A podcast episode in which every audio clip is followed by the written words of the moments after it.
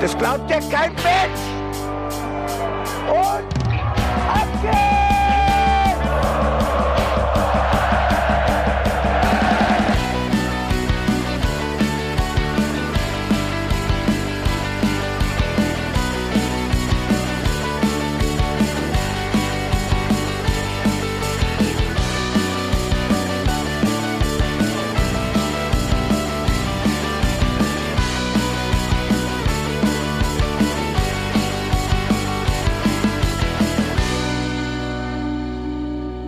Balljunge am Bruchweg von Daniel Meuren. Harry Heike rannte an mir vorbei und zischte mir ein paar unflätige Worte zu. Rotzbengel war wohl dabei. Vielleicht auch du Lauser. In jedem Fall war er wütend auf mich. Ich hatte den Ball durch die Beine rollen lassen. Irgendjemand hatte mir zugerufen, Durchlassen! Ich folgte mit meinen 14 Jahren Gehorsam. Der Torhüter des SC Birkenfeld musste durch die weite Kurve des seinerzeit mit einer Leichtathletiklaufbahn umgebenen Spielfelds am Bruchwegstadion laufen, um den Ball am Scheitelpunkt der Kurve einzusammeln. Der Sand staubte auf von dieser weitgehend verwahrlosten Laufbahn, als Harry Heike dem Spielgerät hinterherrannte. Irgendwann kam er mit dem Ball wieder zurückgesprintet, gehechelt, genervt. Er warf mir nochmal einen bösen Blick zu. Fast eine Minute war damit gewonnen. Undenkbar heute, wo ein Dutzend Bälle rund ums Spielfeld liegen und die Balljungen immer einen Ball zur Hand haben, um das Spiel zu beschleunigen. Wenn sie mal zögerlich sind bei der Herausgabe, dann rufen sie direkt den Schiedsrichter auf den Plan. Sie müssen funktionieren, auch im Dienst des Fairplays. Damals aber gab es einen Ball, den Spielball. Und es gab uns Balljungen die darüber entschieden, wie schnell ein Spiel fortgesetzt wird. Lagen die 05er vorne, dann täuschten wir höchstens ein Traben vor, um tatsächlich im Schneckentempo den Ball zu holen. Wir schlichen zum Ball und wenn wir ihn hatten, trugen wir ihn in aller Seelenruhe Richtung Torwart, täuschten vor, dass wir ihn unmöglich werfen oder gar passen konnten. Lag unsere Mannschaft zurück, dann flitzten wir im Vollsprint durch die Kurve und brachten den Ball wieder zurück. Plötzlich wussten wir, wie man 30 Meter Pässe schlug. Wir waren ein Teil des Spiels, entschieden lange bevor Nachspielzeiten von vier oder fünf Minuten gang und gäbe waren darüber, ob die Nettospielzeit 40 Minuten überstieg oder nicht. Wohlgemerkt, in der Addition zweier Halbzeiten. Nicht der Schiedsrichter hielt ein Spiel am Laufen oder unterbrach es. Wir taten das, wir Balljungen, als noch keiner auf die glorreiche Idee gekommen war, dass Ersatzbälle am Spielfeldrand gar keine schlechte Erfindung wären in einem Fußballgeschäft, das sich ein paar zusätzliche Bälle leisten kann. Tatsächlich wurde das erst Anfang der 90er Jahre eingeführt, als zeitgleich der Rückpass zum Torwart untersagt wurde. Das Spiel beschleunigte sich in einer Weise, die es wert ist, Vergleiche zu Spielen der Ära zuvor und Spielen der ersten Monate danach zu ziehen. Das Fußballspiel veränderte sich revolutionär. Die Möglichkeiten, Zeit herunterzuspielen, wurden weniger und plötzlich wurde fast eine Viertelstunde mehr Fußball gespielt, innerhalb von 90 Minuten.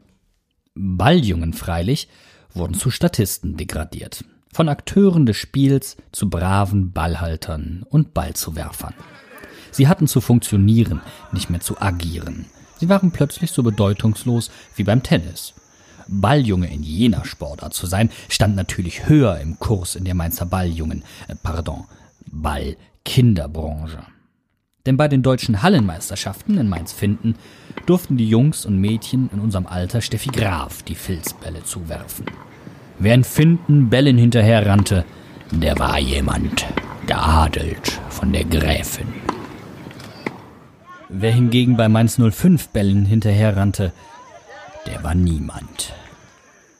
Der war eben Balljunge vom später legendären Stefan Kunert, vom souveränen Michael Müller, vom verkannten Chipballkönig Michael Schumacher, vom großartigen Michael Schmidt, vom langen Bernd München, vom nimmermüden Mickey Becker und vom ewigen Charlie Mann vom einzigen Legionär Colin Bell, vom unheimlichen Norbert Hönscheid oder dessen Torjägerlegendenpartner Gerhard Bob. Und ja, auch Guido Schäfer.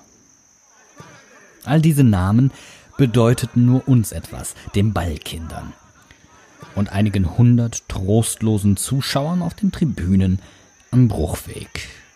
So unwissend war die Gesellschaft schon damals, dass sie unsere Bedeutung verkannte. Harry Heike hingegen hatte unser Treiben genau durchschaut.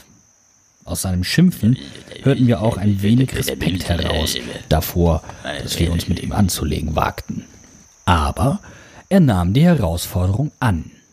Er holte den Tango, den Superstar unter den Fußbällen, in der 55. Minute im Vollsprint zurück, legte das Spielgerät auf die 5-Meter-Linie, um dann den Abstoß auszuführen. Mit einer Wucht, die ich auf die Wut über mein Durchlassen des Balls zurückführte. Ein peitschendes Geräusch blies zurück, als der Ball in Richtung der anderen Spielfeldseite startete. Ich ahnte Böses. Der Ball flog und flog und flog. Er landete im Sturm der Birkenfelder. Dann hatte ein Spieler namens Klein den Ball, wie mir das Archiv unter http fsv05.de verrät, und schoss zum 1-1 ein. Später überwand auch noch ein Spieler namens Johann den Mainzer Schlussmann Stefan Kunert. Abpfiff. Ende. Das Spiel war aus. 1 zu 2. Und der Traum schien beendet. Der Traum vom Aufstieg in die zweite Bundesliga. Ich hatte Tränen in den Augen. Und ich fühlte mich schuldig. Gut sieben Jahre war ich damals schon Balljunge bei Mainz 05. In der F-Jugend oder spätestens in der E-Jugend gesellten sich mein Kumpel Patrick und ich zu den etwas älteren Balljungen. Man bewarb sich nicht um den Job. Meine Mannschaftskameraden und ich waren einfach da. Wir bekamen keine Geschenke, keine Privilegien und erst recht kein Geld. Wir haben das einfach gemacht. Mein Verteidigerkollege Daniel, unser Torjäger Thorsten, unser Wirbelwind Matthias oder Dursun, unser Mittelfeldmotor. Wir haben die Bälle den Torhütern zugepasst und zugeworfen. Wir haben den Ball zum Eckballkreis getragen. Wir waren Teil des Spiels, wenn es schnell gehen musste, und Teil der Strategie, wenn auf Zeit gespielt werden sollte. Aber an jenem 20. März 1988 vor 800 Zuschauern im Stadion am Bruchweg, zu jener Zeit eher ein Sportplatz, war es irgendwie anders. Harry Heike gab mir das Gefühl, dass die Birkenfelder nur wegen meiner Boshaftigkeit plötzlich zum Spielverderber wurden. Für das Team aus dem Hunsrück ging es an diesem Tag eigentlich um nichts. Für die 05er aber um nahezu alles. Ein Sieg musste her, um Eintracht Trier auf den Fersen zu bleiben. Ein Punktverlust oder gar eine Niederlage waren hingegen gleichbedeutend mit dem Aus im Rennen um einen Platz in der Aufstiegsrunde zur zweiten Bundesliga. Aber Harry Heike drehte sich nach dem Ausgleich um, ballte die Fäuste und jubelte genau in meine Richtung. Seine Körpersprache sprach das Urteil. Du, du bist schuld. Ich nahm's auf mich. Ich hatte die Aufstiegschancen verspielt. Meine Unfairness gegenüber dem gegnerischen Torhüter wurde bestraft. Ich ging bedröppelt nach Hause las am Montag die Mainzer Allgemeine Zeitung und erwartete vermutlich, dass die Szene zwischen Harry Heike und einem Balljungen Erwähnung gefunden hätte. Das hatte sie nicht. Dennoch beendete jenes Spiel eine Balljungenkarriere. Vielleicht hatte auch die erste Freundin damit zu tun, aber ich glaube weiterhin, dass Harry Heike der Grund war. Wenige Wochen später, als Mainz 05 gegen Eintracht Trier spielte, stand ich jedenfalls auf den sandigen Stufen der überdachten Gegend gerade und schaute von außen zu. Ich sah meine balljungen Kameraden und war zugleich so weit weg von ihnen. Ich hoffte auf Wiedergutmachung.